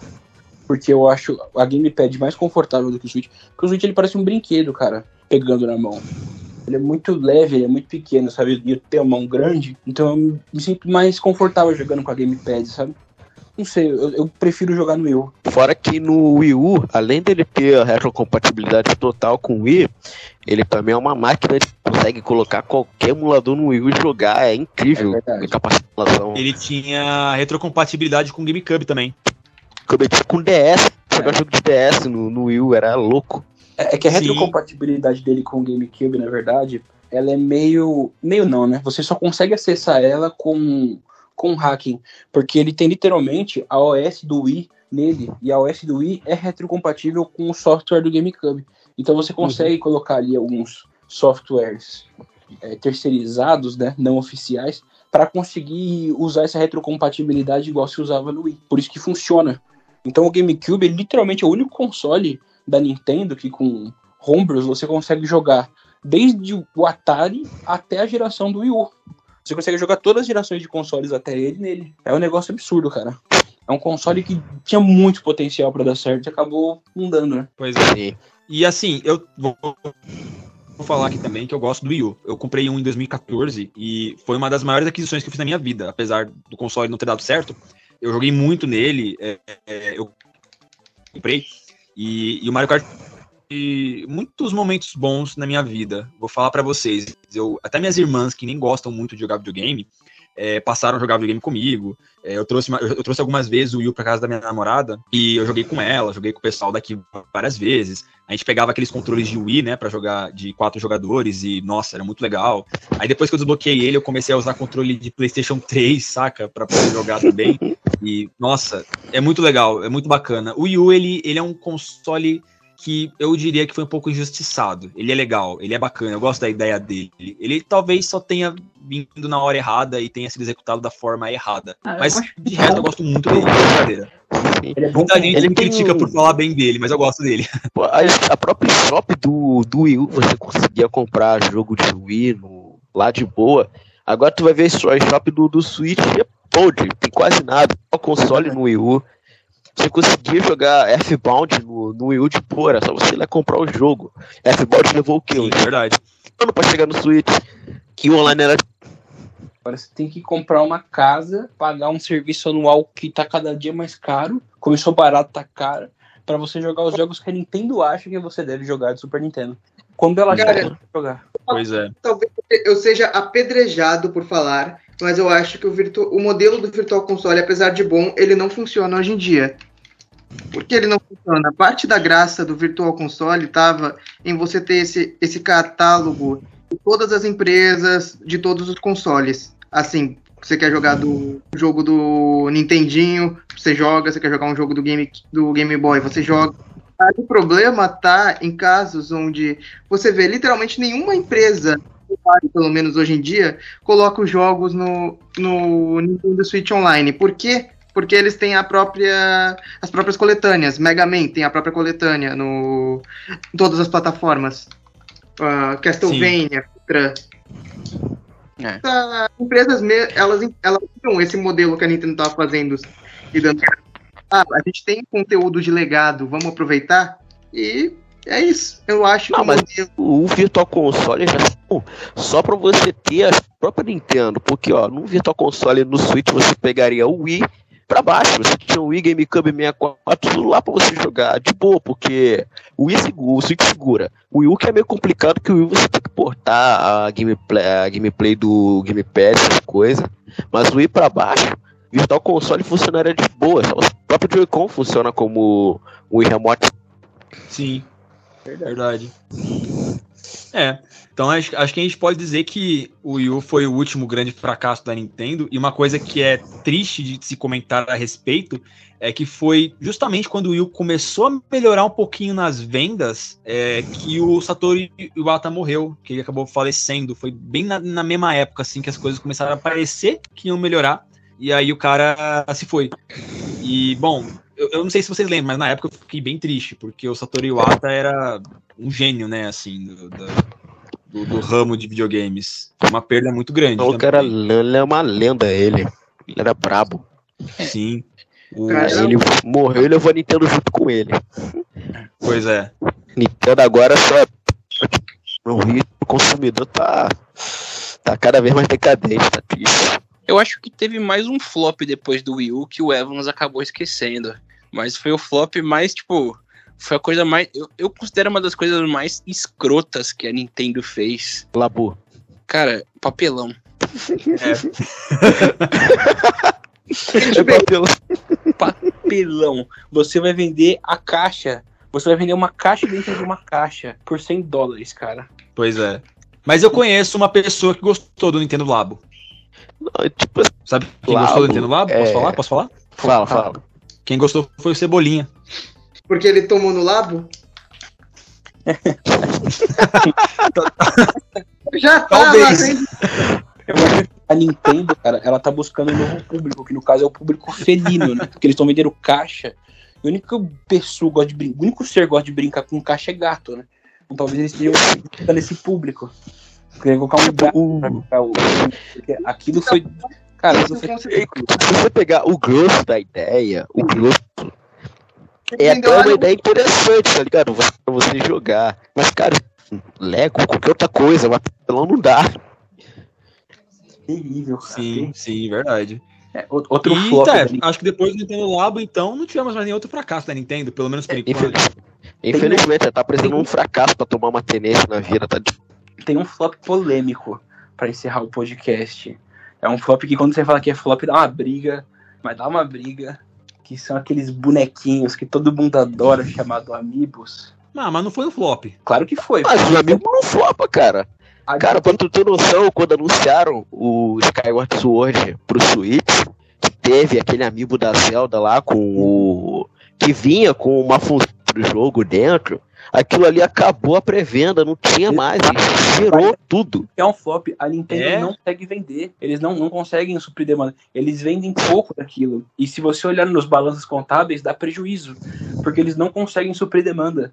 Sim, eles não repõem e o quando é tipo, eles não repõem o estoque. Aí o pouco que fica, o preço dispara, fica ridículo de comprar. Ó, Exato. tenta procurar um, um amiibo da Squid Platão pra tu ver quanto é que não tá custando quase. Exato. É Sim. por isso que os amigos são um flop. Não porque eles não fizeram sucesso, mas porque eles não vendem. E não vendem porque a Nintendo não consegue produzir. Eles fazem quantidades ridículas. E acaba dando prejuízo. E exatamente Ah, a demanda. por isso. Sim. Não, é, é escasso. Eu acho que a ideia da Nintendo quando lançou os amigos foi justamente a escassez. Sabe, tipo, olha, tem pouco, compre rápido. Só que o problema é que, tipo, eles acabaram calculando muito mal esse tem pouco, sabe? Porque realmente tinha pouco, muito pouco, não sobra muito. Então, por isso, é, existe essa discussão, principalmente no Reddit, falando sobre os amigos serem um flop, cara. Essa é a polêmica do podcast. Eu vou deixar para as pessoas comentarem aí embaixo. Esse é o momento de eu ser xingado. Não, mas tipo, eu não, não, não veria motivo Ah, porque os amigos são flop, porque, tipo, é mais isso, é mais problema de gestão da Nintendo. O que a gente tudo comprar, porque a gente quer comprar acessível, mas não acha, fica tudo caro. Exato. Aí, as pessoas que compram faturam mais do que a Nintendo que produz. Essa é a moral. O amigo. Pois é. Essa é a moral. Pior que uns anos atrás eu conseguia comprar amiibo barato. Tenho muito amiibo. Eu conseguia comprar barato. Agora, esquece. Pô. Eu só tenho quatro amigos. Um amigo é, é, é piratão customizado. eu tenho aquele. Eu tenho. Cara, a maioria dos meus são de Zelda. Eu tenho... O que eu mais gosto é o meu do Ocarina of Time. É o meu xodó dos amigos. O do Ah, Link Majora? 90 reais, sabe? Hoje eu nem sei quanto tá custando, porque a Nintendo não produz mais. Ela não repõe, é complicado. Amigo é complicado. Lamentável. Sim. Agora vamos deixar as pessoas me Então, xingando. eu acho que. Não, relaxa, pô. A gente já tá te xingando mentalmente aqui. tá vendo só? tá vendo só? Cara, burro! brincadeira, brincadeira à parte. Mas, então eu acho que. Então eu acho que agora a gente acabou com a lista, né? Acho que agora não tem mais nenhum fracasso pra comentar a respeito. Quer dizer, Peraí, aquele, aquele processos periférico do GameCube pra jogar online, não tinha? No... suporte do GameCube pra jogar online? É, não tinha o periférico no GameCube pra jogar online? O que ligava Ah, atrás pra colocar o certeza. cabulão? Ó, eu lembro que tinha um periférico que ligava dois GameCubes pra jogar Mario Kart com oito pessoas. Não, é verdade. Tinha o periférico do. É verdade. Então, tinha, do, tinha esse, tinha o periférico pra você jogar o Game Boy Advance no. Usar o Game Boy Advance no controle. Então, mas se eu não me engano, tinha o periférico do GameCube pra jogar online. Mas eu Tinha. nunca mais vi eu falar dele. Tinha o, o periférico, ele era um teclado que ele tinha os controles. Cara, era muito ridículo. Porque ele tinha controles do lado. Era literalmente um controle de GameCube gigantesco, parecia uma sanfona. E era um teclado. E aí você tinha que conectar o cabo LAN do lado do console, ficava embaixo. E o console ficava meio levantado, ficava meio torto. E esse teclado era tão pesado, cara. Era tão pesado. É o. Ele servia para você se comunicar no, no Star Online, para você digitar no jogo. E aí você tinha que colocar esse cabo no, no GameCube, mas os modelos mais antigos não tinham isso. Aí você tinha que comprar um adaptador, acho que é disso que você tá falando. Que encaixava na lateral do console. Que é uma Aí, merda. Porque ele parecia um pendrivezinho, mas ele era muito escroto. Muito escroto, ele ficava na direita do console. Você falando de teclados of- oficia- licenciados oficialmente, eu não é um flop exatamente, mas é uma curiosidade interessante que eu queria falar. Vocês sabiam que o Switch ele tem um teclado licenciado oficialmente? Já vi, já. tá, mas É, aquele mouse jogar Mario É. Sync. Mas vocês sabem pra que jogo é? Não tem não, ideia. não sei. Dragon Quest. Pra ser mais exato, Dragon Quest 3. A. Nintendo, ela financiou, financiou bastante o Dragon Quest no Switch, no sentido de ap- aprovar os jogos e até lançar no ocidente alguns. É, Nossa, na verdade, agora que você mencionou, você me lembrou uma coisinha também. O, o primeiro Dragon Quest, ele pode-se dizer que ele foi um flop, pelo menos no Ocidente, porque ele fez muito sucesso no Oriente, no Japão, né? E a Nintendo importou muitas, milhares de cópias para o Ocidente e não vendeu nada, porque eles não tinham noção ainda da- das diferenças culturais, né? Que, que tinha entre os dois países, entre as dois, duas regiões do mundo, né? E aí falou, pô, legal. É, é- inclusive é engraçado, porque até hoje dá pra encontrar cartucho de Dragon Quest lá no- nos Estados Unidos, por preço assim, bem baixo. Eles até começaram a entregar de graça esses cartuchos numa revista que eles vendiam lá, pra poder tentar se livrar deles de alguma forma, tá ligado? O o engraçado sabia os primeiro caras estavam mostrando isso na mão. Quest era Dragon Warrior. Isso, Dragon Warrior era no Oriente, mas quando veio pra cá era Dragon Quest, não era? Ou eles não fizeram essa tradução naquela Acho que foi o Zé. Dragon Warrior Quest era no- Origin Warriors. é osso. Terrível. Foi o contrário dos amigos, né? Porque esse a Nintendo mandou demais. Vai entender. Pois é. Foi nisso, a última dúvida que eu tenho aqui. Mario Paint, porque Mario Paint veio com aquele mousezinho pra jogar no Super. Hum, boa pergunta. Conta, Não sei conta dizer. como flop aquele periférico, porque eu quase não vejo o pessoal comentando. Que conta, cara. É, boa pergunta, também não sei dizer. É, eu, eu não sei se é uma curiosidade ou não, mas o, o controle do Nintendinho, ele tinha microfone. Alguns jogos eles exigiam voz quando você jogava num Nintendinho. E eu não sei se isso conta como um flop por ninguém saber que isso existia ou, ou não. Mas sei lá, acho que o microfone do controle foi um flop, sei lá. Mas vai falar que o controle do Nintendo tem microfone, mas Cortou com os É, dessa eu não sabia. É, dessa só eu não no sabia. japonês tem, tá? Só no japonês. Os Ah. ocidental trouxeram, mas tem só no japonês. Eu a implementar controle de vozes nos próprios consoles. É verdade. Funcionava em alguns jogos, alguns jogos você tinha que falar. Tinha um jogo que você era um cara da máfia, esqueci o nome desse jogo, mas ele é bem famoso do, do Nintendinho. Que você era um membro da Yakuza, você ia espancando todo mundo nos bar na rua. E, e você tinha que usar isso quando você ia no karaokê. Eu acho É, Friday Night do Yakuza. Que aleatório, que aleatório. franquia que eu gosto. Citando uma franquia que eu gosto que pouca gente conhece, mas no 3DS, quando eles lançam, quando a Inti lançou Azure Striker Gunvolt 2, eles meteram uma mecânica, um, um momento no Final Boss onde você precisava cantar japonês, mas como o 3DS era péssimo nisso, você podia literalmente só gritar no microfone e funcionava. Nossa. Imagina que muito- legal muito morar com uma pessoa que jogava isso. Falando que o um, um flop, um periférico flop, porque tecnicamente ele é um, um periférico do 3DS, um, perif- um 3DS novo, melhorzinho. É. Tanto que só teve um jogo. Um jogo É, então, se só teve um jogo é porque flopou mesmo, né? Três, exclusivo. sabe? E é um pó. Outro, Foram três outro- três exclusivos pro New 3DS, na verdade. O Xenoblade Chronicles 3D, Fire Emblem Warriors e Minecraft de 3DS. Não, o Warriors tem pra 3DS normal também. Ele é otimizado no New. Pra- É. O que tem pra 3DS normal é o Hyrule. O Não, Fire não, tem Emblem. o Fire Emblem também. Funciona também. Minecraft, que é só pro New. Só Minecraft. É, Minecraft é só pro New. Não, Minecraft saiu pra New 3DS também. É, Mas pra só- Não, então, ele é exclusivo. É só pro 3D, pro New só. Na época eu comprei um New 3DS. Aí eu falei, nossa, agora eu quero ver os jogos que tem. Aí eu vi a lista lá Minecraft e eu falei, meu Deus do céu, não acredito que eu fiz isso. Ah, mas pelo Então tá menos bom. jogava Pokémon Ultra Sul sem lagar. É, verdade. É, um, um periférico que eu esperei até agora, porque ele é tão ruim, esquecido e lixoso da Nintendo que flopou, é o VRU, ou VRU do bom português. Isso existe? Existe. Existe. Vocês sabem pra que que servia? Tô com medo da resposta. Não é nada indecente. Era pra você conectar microfone no Nintendo 64 e quando você jogasse Hey You Pikachu, era um jogo pra ele que você ficava conversando com o Pikachu. Ah, eu lembro disso aí, eu lembro. Esse é um flop, flopadaço. Mas incrivelmente, apesar de ser flopadaço, ele até que vendeu bem, cara. Perto É porque outros. Pokémon, cara, Pokémon vende. Incrível a capacidade que essa franquia tem de vender. Se o Rob era pra crianças carentes, o Rei e o Pikachu eu acho que era pra pessoas que já desistiram tipo, de socializar. Tipo, ah, não é pra mim isso aí não, vou, vou ver meu Pikachu. Tô fora. Falasse palavras como Playstation. Nós vamos ser cancelados. Nós vamos ser cancelados com essas piadas.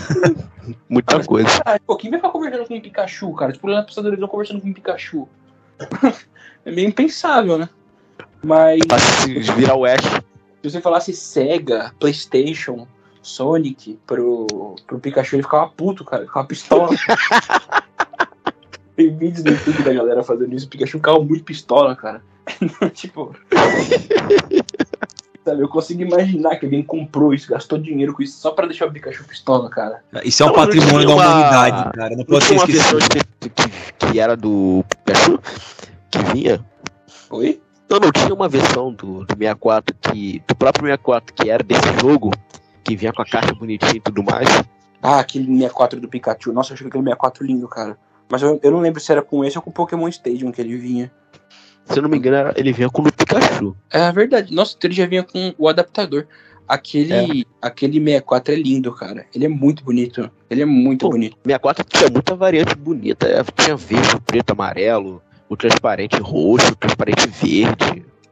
É verdade. Ah, eu, eu acho o Nintendo 64 um console bonito. Eu acho ele bonitão. Do jeito dele, sabe? Eu acho que ele tem uma beleza. O controle eu não gosto, mas eu acho que ele tem uma beleza dele. Ele, é- ele é charmoso. O controle desse, dessa versão vinha com um microfone embutido entre aspas, que era um palito pra fora, assim, com uma bolona amarela em cima. Era muito esquisito, cara. Era muito esquisito. É verdade, era desse jogo mesmo. Nossa, bizarro demais, cara. É, então é isso. Acho que acho que a gente já falou de todos os flops e fracassos da Nintendo. Tem mais algum que vocês conseguem se lembrar? Consigo. O flop é não Manda. deixar o like no vídeo aí. Você é um flopado se você não fizer isso. Verdade, Então, uma comentar. flopada bem grande é não se inscrever no canal dos Tiozões Bugados e não verdade. curtir a Pato Nintendista no Facebook. É verdade. Você é um flopado se você. Você flopou. Flopou na vida. Você foi um fracasso. Bom, Fracassou. então acho que tá na hora de finalizar o podcast. Tem mais alguma coisa que algum de vocês gostaria de adicionar? Bom, eu gostaria de falar que discordo totalmente da questão do Amiibo e vou começar a atacar sua página pessoalmente agora. Tamo junto. Levou, levou pro Vou fazer isso coração. também. E olha que eu sou dono da página. O Amiibo, o Amiibo ele tem números negativos, cara. Infelizmente ele dá mais prejuízo que lucro. Não, eu, eu concordo, eu concordo com a parte. Ele não é um flop no sentido de não vender, mas ele é um flop no sentido de não suprir a demanda. É Exato. aquela coisa que a galera quer muito e a Nintendo e não faz o suficiente. Exato. Então ele é um flop por não vender. Exato. Sim, exatamente. Porque se o cara não supra a demanda, não, não vende. Por não vender. Exatamente, tá vendo? Só todo mundo entendeu aqui. Só o haterzinho do comentário aí que é burro, que tá catarrando, chorando aí no comentário que não entendeu, tá vendo? Olha aí que coisa. Então tá bom. Pra gente encerrar o podcast, então, é... Monado, é, Duckson, por favor, façam um encerramento aí de vocês, falem um pouquinho da Pato Nintendista só pro pessoal. Caso não tenha entrado na mente deles ainda, que é pra eles curtirem lá a página, por favor, reforça isso novamente aqui pra nós. Deixa eu ver. Ah, no, no- eu não forço a pessoa, a pessoa vai por livre e espontânea vo- vontade. Eu só sei Não, do endereço. aqui, gente Ó, eu sei o endereço de IP da pessoa, eu sei onde ela mora, eu sei o endereço. Não é por pressão não, pô. É, é livre-arbítrio, pode ir lá curtir sem, sem nenhuma pressão. Eu vou, eu vou falar. Se não curtir a, a Tiozões Bugados ou a Pato Nintendista, que, e você estiver ouvindo esse áudio, eu tive intercurso com sua mãe. Não Nossa, olhe para trás. Atitude, atitude pitosa. Tem um carro Mas então é peitando, isso. É, Por favor, ouvinte, não deixe de curtir Tiozões Bugados no YouTube, de curtir também no Facebook e nas outras redes sociais, de seguir em todas as plataformas de áudio e também não deixe de curtir a Pato Nintendista no Facebook e também nas outras redes sociais em que ela estiver, como por exemplo o Instagram. Beleza? Estamos lá também e não deixe de seguir-nos. Tá bom? Eu vou ficando por aqui. Muito obrigado pela sua audiência e até a próxima, sobrinhos. Até a próxima e quem não se inscrever aí vai ter o Pikachu como único amigo, hein? Seja dito. Foi pesado.